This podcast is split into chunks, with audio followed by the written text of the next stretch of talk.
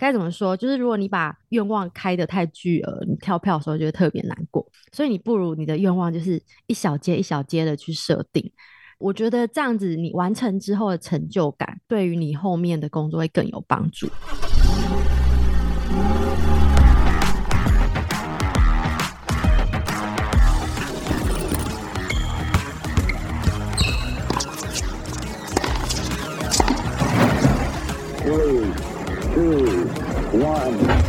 All engine running.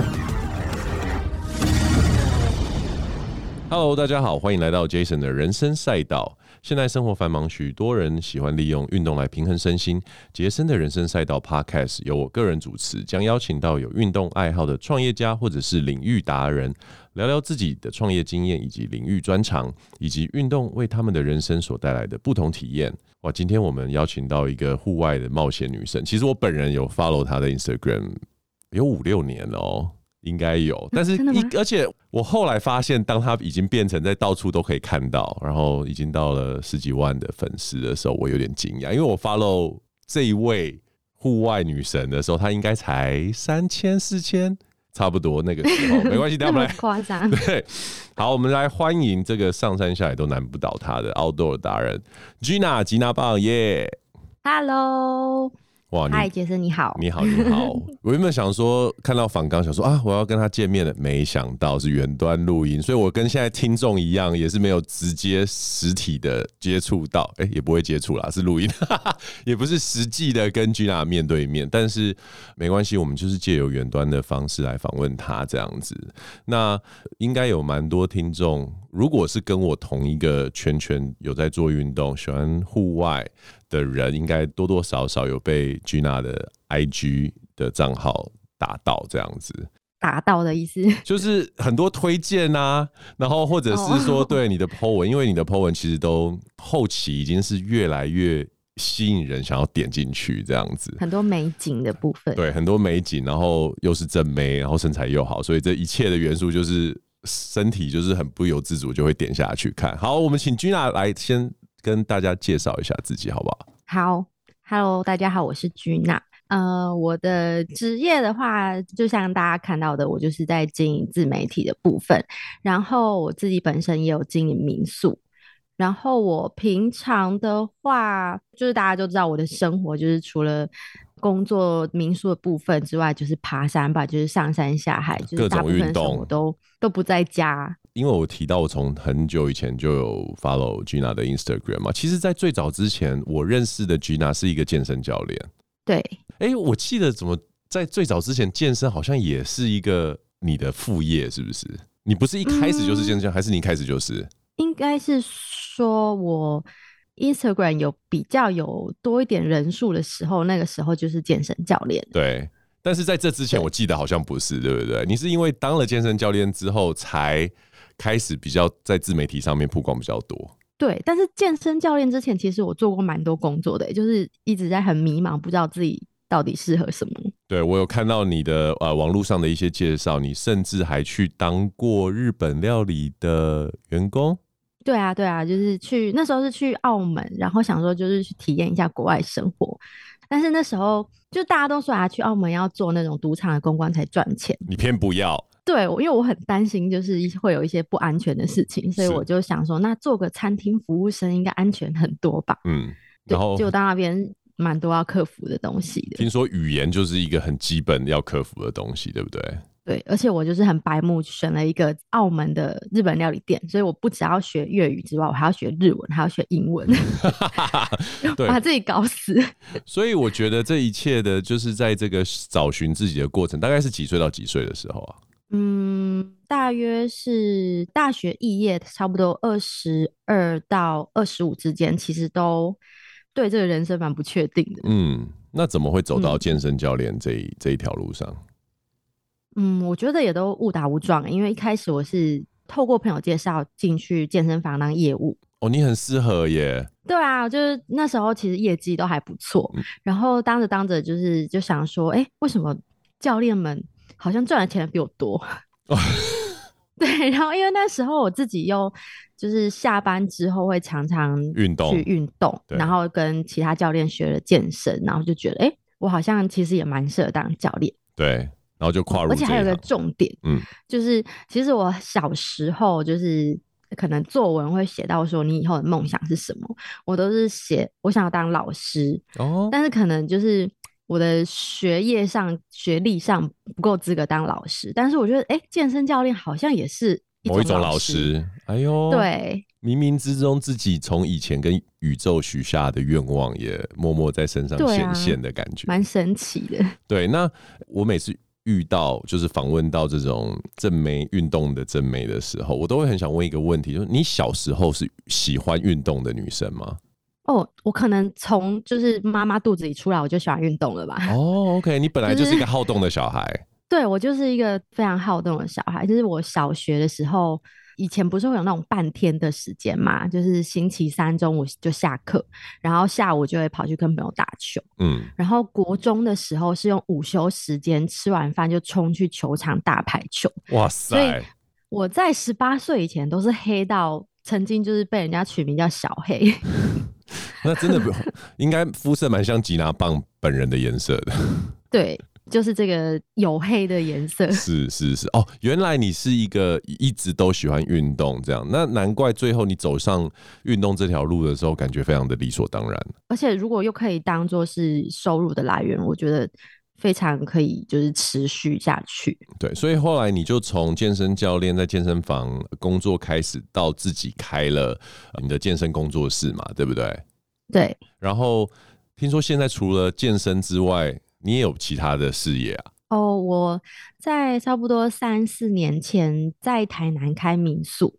民宿这么特别？对，其实我觉得这也是一个很误打误撞，就是也是一个很神奇的事情。怎么什么东西在你人生都是误打误撞？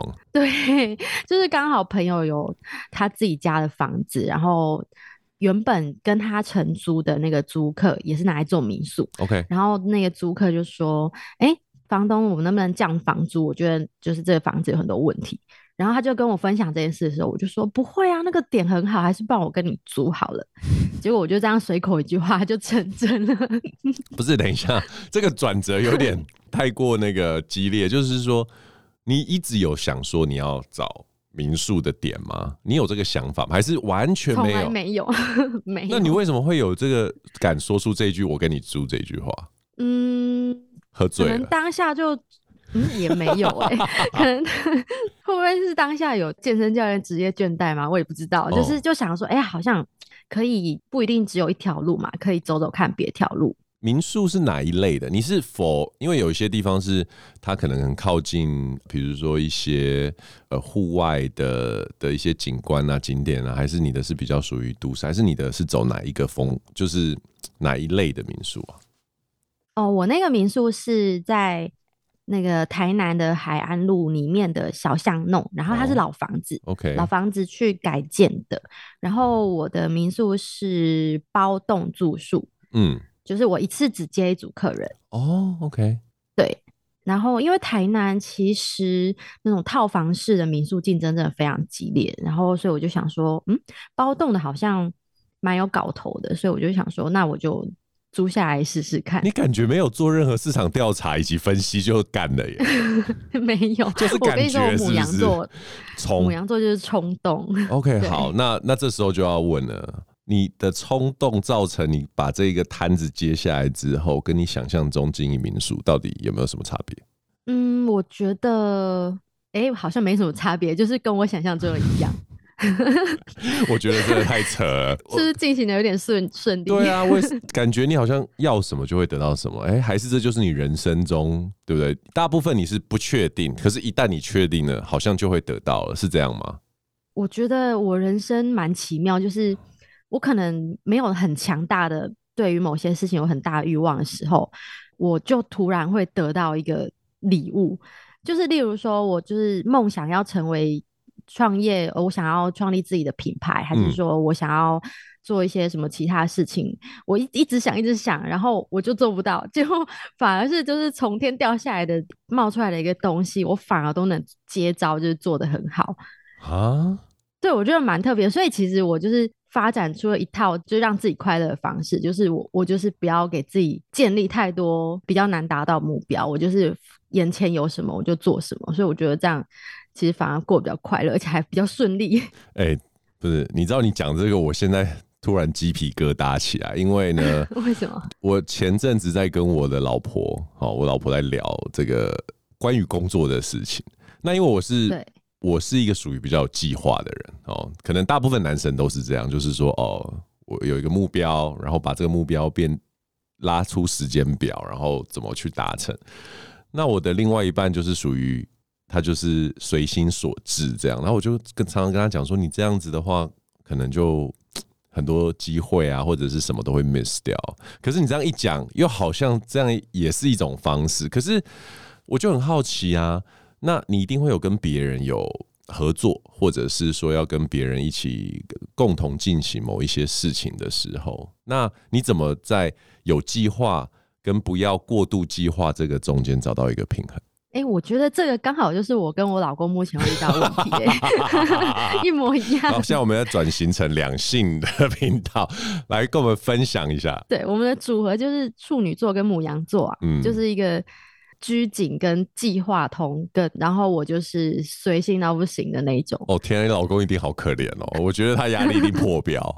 真的就需要磨合啦。就是当一件事情决定要做的时候，他一定会就是从头到尾就是列表，然后从 A 计划、B 计划开始列。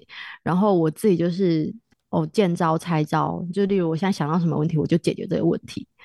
我觉得可能就是因为我过度随性，所以其实我现在目前我没有去跟朋友之间有一些可能比较商业或者是说比较谈到钱的合作。OK，因为我怕我的随性会影响到别人。老公跑不掉，但是朋友可能就把感情就破坏掉了，这样子 哦。没错，了解了解，难怪我我我老婆也是有一种把我吃的死死的这种态度。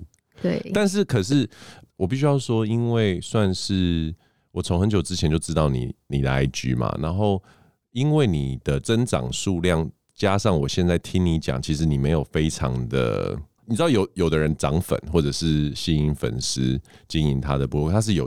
步骤的一步一步一步，可是你就是走一个做自己比较随性。当然，照片漂亮，人打扮的好看，这个很多人都在做。可是其实你的增长幅度在这三年其实算是蛮快的，所以我就很好奇，你自己有没有去想过，就是从比如说几年前可能还没有到十万，然后现在你已经突破十万大关，你是怎么往这个就是做到这件事？你自己有结论吗？还是老天赏饭吃？嗯我觉得我我自己的感觉是，因为我喜欢做跟别人比较不一样的事情，就是我喜欢做比较少人在做的事情，应该这样说。像什么？像什么事情？差不多在三四年前的时候，其实还不流行自由潜水啊。对，虽然说还是有蛮多前辈已经在做这件事，可是其实我觉得，这一个 IG 的整体的流行上来说，我自由潜水应该是算早的吧，因为刚好搭上那一波。对，嗯，然后还有就是爬百岳，嗯。对，因为那个时候其实也没也没有说年轻人都在流行爬百越这件事情。啊，讲的再细一点，我觉得是穿像是瑜伽裤、紧身裤爬百越。爬百越的女生很多，但是我记得这一波流行大概就是三四年前由你这边这一群人开始的。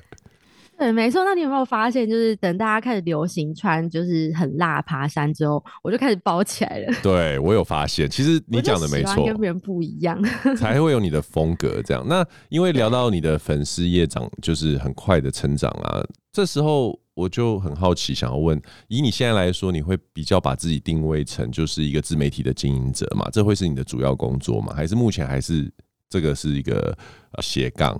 你会怎么定义自己现在？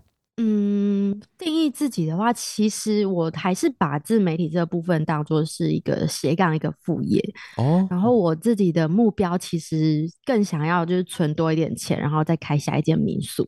OK，所以民宿对你来说是个好生意。对，它应该说它稳定，就除了疫情那时候之外，其实自媒体我觉得比较不稳。对，我觉得它就是。不是一个稳定的工作了。OK，所以其实你的你的母羊座的个性里面，虽然冲来冲去，但是你还是想要在收入这方面多花一点时间去建立一个比较稳定的现金流，就对了。对，哎、欸，可是当一个自媒体，比如说今天已经走到这样子的一个粉丝数量啊，你会觉得是对你刚刚是说不稳定的，还是很辛苦，是不是？以自媒体要当做主要收入来来讲。嗯，其实不辛苦哎、欸，就是反而超乎意料的哦，原来可以有这样子的收入。OK，对，但是会觉得不稳定的原因是因为其实现在自媒体的创作者很容易受到一些像触及率啊那种影响。对对，然后对我来说，那是一个你没有办法百分之百掌控的事情，所以有时候会觉得蛮紧张。就例如说，我曾经我。拍了一个啤酒厂商的公关品，嗯，然后我就只是拍那个公关品哦，就啤酒的部分，然后 IG 就自动认定我就是违规贩售违法商品，但我已经就是申诉也没有用，所以那时候我的触及率就下降很多。然后那一阵子其实蛮低潮的，因为觉得说会影响到未来厂商想要跟我合作的意愿。哦，有这么严重哦？对，就是因为其实厂商合作，他们也是会看你的触及率跟互动率，所以那时候其实有一段时间是蛮紧张的，而且很不安。嗯、OK，对，然后我就觉得不太想要。让自己的心情去受这件事情影响，所以我觉得还是一份稳定的收入比较重要。啊、了解，而且你现在有其实有陆陆续续从二零年、二一年有开始接一些电视广告啊，还有电视节目啊。那从就是说自己拍啊，或者是认识的摄影师拍到你开始。出现在比较大众面前，然后或者是进棚拍摄，比如说准备工作，因为我比如说你在家里自己拍，比如说厂商赞助的商品啊什么，那个就很轻松嘛，因为就自己摆拍啊等等的。可是你今天要是跟其他的人一起录影，好，或者是说你今天要去进棚拍一些广告的商品，然后有人厂商会来盯场，有没有觉得就是这两种东西？像我个人，我就会觉得只要是有外人在拍摄的时候，我就觉得压力超大。哦，我人生第一次上节目的时候，我紧张到前一天是完全睡不着的。对，因为我其实面对镜头是会紧张的，而且摄影机超大的。对，就是其实一直到现在哦，就是只要出去，如果有人拿着摄影师对着我，嗯，我就其实还是都会紧张。可是我就是很努力在克服。哦，真的看完全看不出来哎。对，我不知道为什么，其实我以为我自己很紧张，可是我看后来那个节目的播放的时候，就觉得哎、欸，好像没有想象中看起来那么紧张。而且其实我每一次都超紧张。而且其实你的 IG 呈现的形象是比较高冷一点。高冷吗？对，我觉得我个人，我觉得距离感就是说，你是你可能会带着一个亲切的笑容，可是我觉得你。会感觉你这个人会比较有一点点距离感，可是我觉得一一旦跟你对话访问你的时候，就觉得可能是个傻大姐的个性，对，被发现了，对，所以我觉得这个反差其实是还蛮大的。那请问你未来有考虑就是说，比如说拍摄影片、更多的影像创作这一类的吗？嗯，因为我其实有跟我老公有创一个。YouTube 频道，嗯，但因为我们就是前阵子都在忙彼此的事情啊，像是装潢，还有他自己的工作也忙碌，所以我们就一直延宕到现在。对，然后因为房子装潢完了，我是希望说未来我可以认真就是拍一些可以带给大家疗愈身心的内容，例如说户外的美景啊，或者是我家可爱的猫咪之类的。对，你家现在有几只猫？我家现在五只。哦，哎、欸，你结婚多久啊？我去年九月结婚。OK，也算是新婚就对了。算是。哦，哇哦，恭喜恭喜！因为我很快也要换我结婚。哦，你还没有结婚啊？我还没有结婚。你刚刚说，你刚不是说你老婆？对，我们礼拜六，我们这礼拜六才要订婚。哦，恭喜恭喜！对对对对对，没有，我会这样问的原因是因为其实你接下来要开频道的时候，我就会很好奇，像。以你目前啊，你刚刚已经讲了宠物嘛，对不对？可是我我就在跟我老婆聊，就是说哇，接下来母婴的这个区块，感觉是我们可以好好的去经营的，对啊。我不晓得你有没有想过要对生小孩啊，然后这也是可能是你们频道的一个新的元素。嗯，哎、欸，其实有蛮多自媒体创作者在就是生小孩之后流量都开始成长。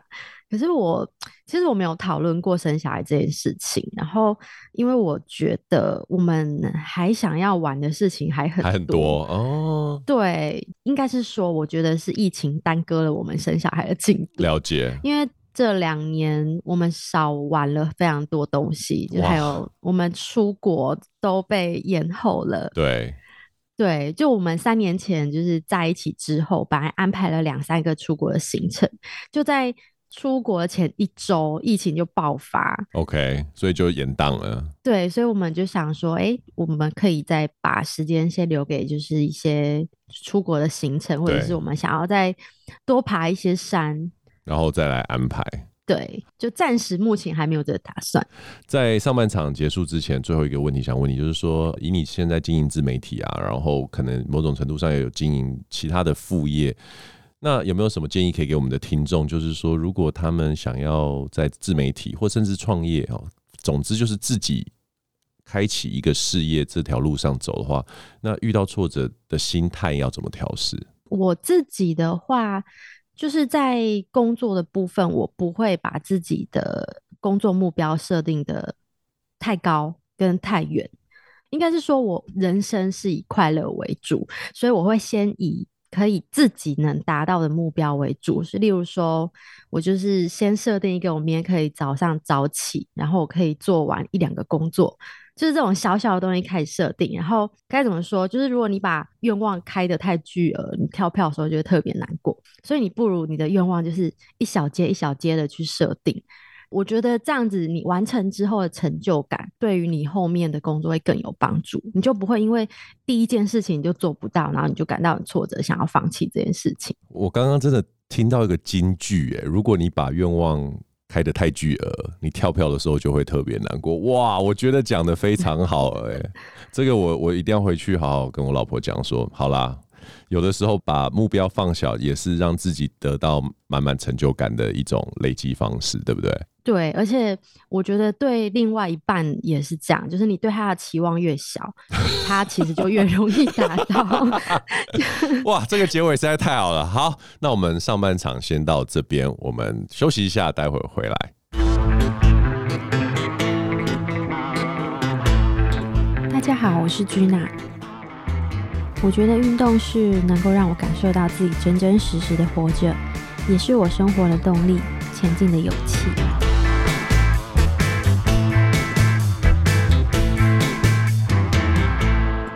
Hello，欢迎回来。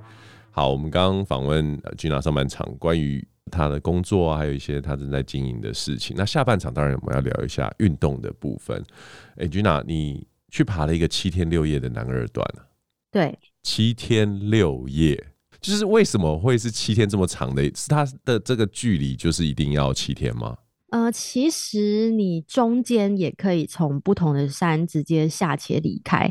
但这个南二段它就是一条纵走路线，它就是从台东的嘉明湖那边，然后就是横跨台湾的东部，横跨到台湾的西部，到玉山的八通关那边。嗯，东埔，对，就是大约是九十公里的路程。然后因为中间可以捡到好几座白月，所以 CP 值蛮高的。七天六夜，你讲的这么轻松，捡到百月，来跟我们分享一下有没有什么？这是你走过最长的一次纵走吗？对，最长的一次。那以往大概都是几天的的时间？如果去爬山的话，嗯，三天？不一定，一天到三四天其实都有。那七天的这个要准备的东西，无论你要背负的重量啊，或者是心理上面，一定有很大的差距吧？可不可以跟我们分享一下？因为大部分人大概就是三天两夜，可能一些商业团啊，或一般人爬山，有在说自己喜欢爬山，大概都是这样的天数。那到了七天六夜，是一个什么样的一个境界？我觉得跟平常三四天最不一样的是，你食物一定要准备的非常充足。就是你一旦食物准备不够，你后面几天你可能只能打猎吧。所以说这么长的时间跟平常的爬山，你说最大的差异是食物的准备，是不是？嗯，对，因为平常可能一到三天的路程，就是食物准备不够，其实你还忍得住饥饿。但是到七天的话，没有食物，其实你就没有体力继续走下去。有没有人真的因为？太精简的 packing 了，所以就在你们这次旅程当中出现了这种食物不够的的小故事。有哎、欸，我们有一对情侣，然后他们背了一个新的包包，但那个新的包包容量比较小，所以他们就有牺牲掉一些食物。然后还好，就是我们其他人就是都带的非常澎湃，因为很怕自己饿到，所以就是可以分享一下这样。但第几天发现食物不够？因为一开始的时候会有点拍谁，不敢讲说，哎、欸，我吃不够了，对不对？对，他们差不多可能是到最后三四天，但他们其实硬要说是够，就是勉强，可是可能会饿肚子。OK，然后你们是背几公斤啊？每个人？呃，我自己是背十三公斤。OK，然后十三公斤蛮轻的诶，还是是老公背的比较多？哎，没有，我老公没有去。Oh. 其实登山轻量化蛮重要，是就是跟野营不太一样。因为登山你是要走长时间跟长距离，所以其实背太重反而会增加负担，除非是能力很强的人。所以你这次有没有遇到什么紧急事件，还是天气有没有遇到什么不如人意的地方？哦，超级耶！我们前第二天吧，大概就是狂风暴雨的那一种。天哪，在从嘉明湖那边离开的时候，是不是？对，就是刚好离开嘉明湖的时候，那个风就是大到你走路需要花一点核心的力气才有办法 hold 住。然后后来嘞，反正就是跟过去这样子。对，就是跟过去，就当下就想说，我到底为什么要来？我到底为什么要来？就是很怀疑自己。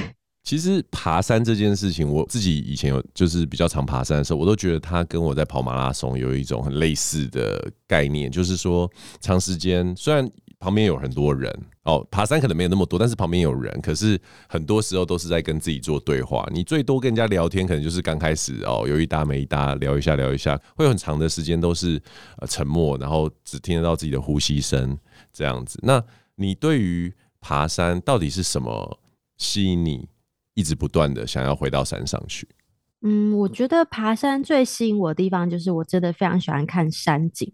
我觉得台湾的三千以上的高山风景是跟你平常去爬那种一两千公尺的山的景色是完全不一样的。所以是风景吸引了你？对。然后还有，因为我本身就爱运动嘛，我喜欢就是把自己搞得很累。那可是爬山，爬山以你来说的话，每次到了山上。身为一个女生啊，有应该有蛮多很多不方便的地方，或者是一些需要比较多准备的，那你都不困扰你吗？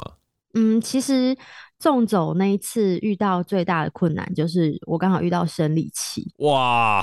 七天的路程的第三天，我的生理期都来了，然后那时候就忘记有延经药这种东西可以吃。哇，那那真的是除了你不方便之外，你就是痛，整路都在痛，所以我觉得。那对我来说，应该是爬山的经历以来最痛苦的时刻。那所以说，因为生理期的关系，这一次呃七天六夜的爬山经验听起来非常的困难。那我很好奇，就是说，但是以爬的山来说啊，可不可以跟我们分享目前的白月，还是说任何的山，哪一个是对你来说印象中最困难？印象中，其实我觉得困难度都是看自己的状态去调整。那我印象比较深刻的是，我记得去爬南湖的时候，我不小心就是高估了自己的能力，哦、所以我第一天安排的行程大概足足有二十一公里的山路，太远了。然后走到可能十七、十八公里的时候，就已经快要走不动了。所以那个那一次的经验真的是。应该是最崩溃的一次吧。所以说，其实不是山的问题，很多时候就是自己的状态，或者是安排的这个事情搞得很麻烦，就对了。对，所以我觉得，就是你爬山一定要评估自己的状况，而且最好是低估自己，会比较安全一点。就跟你说的那个许愿的概念是一样，定目标的概念，对，是一样的。那。一开始有在讲你是从自由潜水，然后慢慢慢慢走向户外，然后广为人知的嘛。那对于你来说，现在的你爬山跟潜水这两种兴趣，你比较喜欢哪一种？嗯、我觉得爬山的部分应该是我是会拿来消耗体力。因为我真的是一个非常需要运动的人，然后还有就是我喜欢看山景。但潜水的部分就是偶尔可以去看看海里的世界，我觉得也是蛮疗愈的。而且其实自由潜水也是对自己的挑战啊。对，所以听起来你其实蛮多的时候都在找事情挑战自己的极限，然后测试一下自己到底可以走到什么样的地步，或者是潜到多深的海里。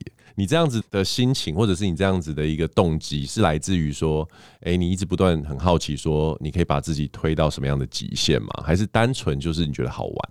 哎，我觉得我应该单纯就是自己喜欢做这件事，我没有一定要挑战极限。嗯，那其实有蛮多我们的听众呢，都是有在运动，可是也有很多的人呢，他可能从事某一项运动，他可能喜欢呃骑车啊。然后跑步啊，可是他对于上我们节目的来宾所做的运动，都会带着一些好奇。那我想要请 Gina 跟我们的听众，比如说想要爬山啊，或者是潜水的人，分享一下，就是说，如果这些人想要入门的话，会从哪边先开始？比如说，应该是先去参加一些团队，还是说，哦，没关系，你想去你就自己，比如说就上山啊，或者是从哪边开始？你觉得会是一个比较好的？我觉得，如果想要接触爬山这个部分的话，我非常推荐大家就一开始可以跟团，呃，有非常多的一些登山的团可以协助，因为他们除了会给你一些行前教育之外，也会告诉你装备怎么准备。然后有一些比较优秀的登山团，其实他们会给你很多专业知识，也可还有在路程中会教你一些怎么自己去组团，然后跟朋友登山。对，而且他们有些会包含伙食啊，然后更重要的是，以现在这个社群媒体这么发达来说，很多登山团其实拍照的能力也是非常的好的，对不对？对，我觉得这真的是最重要的一件事情。因为我是一个新手，我可能会就去找一个拍照起来最漂亮、可以把我拍的最美的那个团。哎哎、欸欸，其实真的有蛮多的团，无论是自潜啊、爬山，或者是各种的团，都是以。拍出好照片作为一个诉求，然后往往真的来的都是很多俊男美女哎。对啊，我觉得现在登山潜水，而且大家都目标就是也很漂亮。对，不管是就是爬山，你明明就是汗流浃背，但是你的妆还是要非常的服帖，然后在三角点拍照一定要就是赶快整理一下头发，然后要很漂亮。对，哎，讲到这个，就请我们 Gina 来分享一下，身为一个女生，到底要怎么样？在运动这么狼狈的时候，漂漂亮亮的。我们先从爬山来讲好了，有没有什么诀窍？哎、欸，我爬山漂亮的诀窍，假睫毛一定给它种下去，就算蛮漂亮。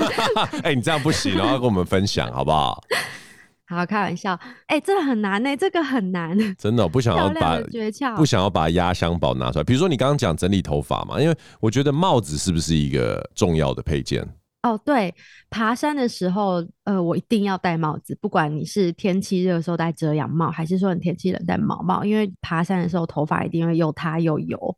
然后再来就是，我觉得头发很适合，呃，我自己啦是会绑小辫子，嗯，因为你在做任何动作的时候就不会受到你头发影响，然后你头发也不会就是被风吹到打结，所以头发部分我觉得戴帽子跟绑起来是蛮重要的，而且你因为你的脸比较小，你每次一戴帽子，感觉就脸就更小，这根本就是有点作弊的行为。没有，我没有作弊，我就是很诚实的脸小。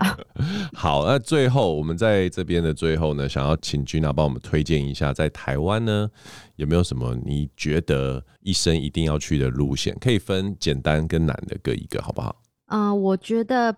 必去的路线，如果说是完全没有登山经验的话，就一定是推合欢山。嗯，因为合欢山就是一个开车就可以抵达，然后你可能那边有四个选择，就是合欢主峰、西峰，然后北峰，北峰还有石门山。对，然后那那边就有四条路线可以让你选，就可以依照你的能力去做选择，而且它又是海拔三千以上。所以我觉得，如果没有登山经验的人，首选就是合欢山，不会太难。对，那对不会太难。然后，呃，如果要比较进阶一点点，可能进阶到两天一夜的话，我我蛮推荐那个奇莱南华哦，我也它有那个黄金大草原之称，因为它就是早上的时候，那个日出会把。他们三角点的山顶的草都照成金色的，我觉得非常漂亮。我也很推这个路线，我印象非常深刻，应该是我第二座百岳的时候就走过这个路线，然后而且那个时候还下雪，所以白色整个山顶是白色的，那个拍照起来真的是非常美。呃哦，或者是呃，我觉得玉山也很适合新手哎、欸，只是玉山的那个排云山庄真的太难抽了。对，真的。那个排云山庄给大家一个小小的秘诀，就是如果你找外籍人士跟你一起抽组队抽的话，好像听说比较容易中。好，那但是我好像也没有没中过的困扰。哦天哪！所以大家一定要找 Gina 都中签，大家一起跟那个 Gina 组团好了，这个幸运之行。好，今天很谢谢 Gina 来到我们杰森人生赛道的节目。那希望下次呢还有机会来上我们节目。那也希望很快的呢，我们有机会，或者是我们听众有机会呢，可以在无论是山上去山上的路上，或者是去海边的路上看到 Gina，好不好？我也很期待可以看到你们。好，那我们就下次见喽，拜拜，拜拜。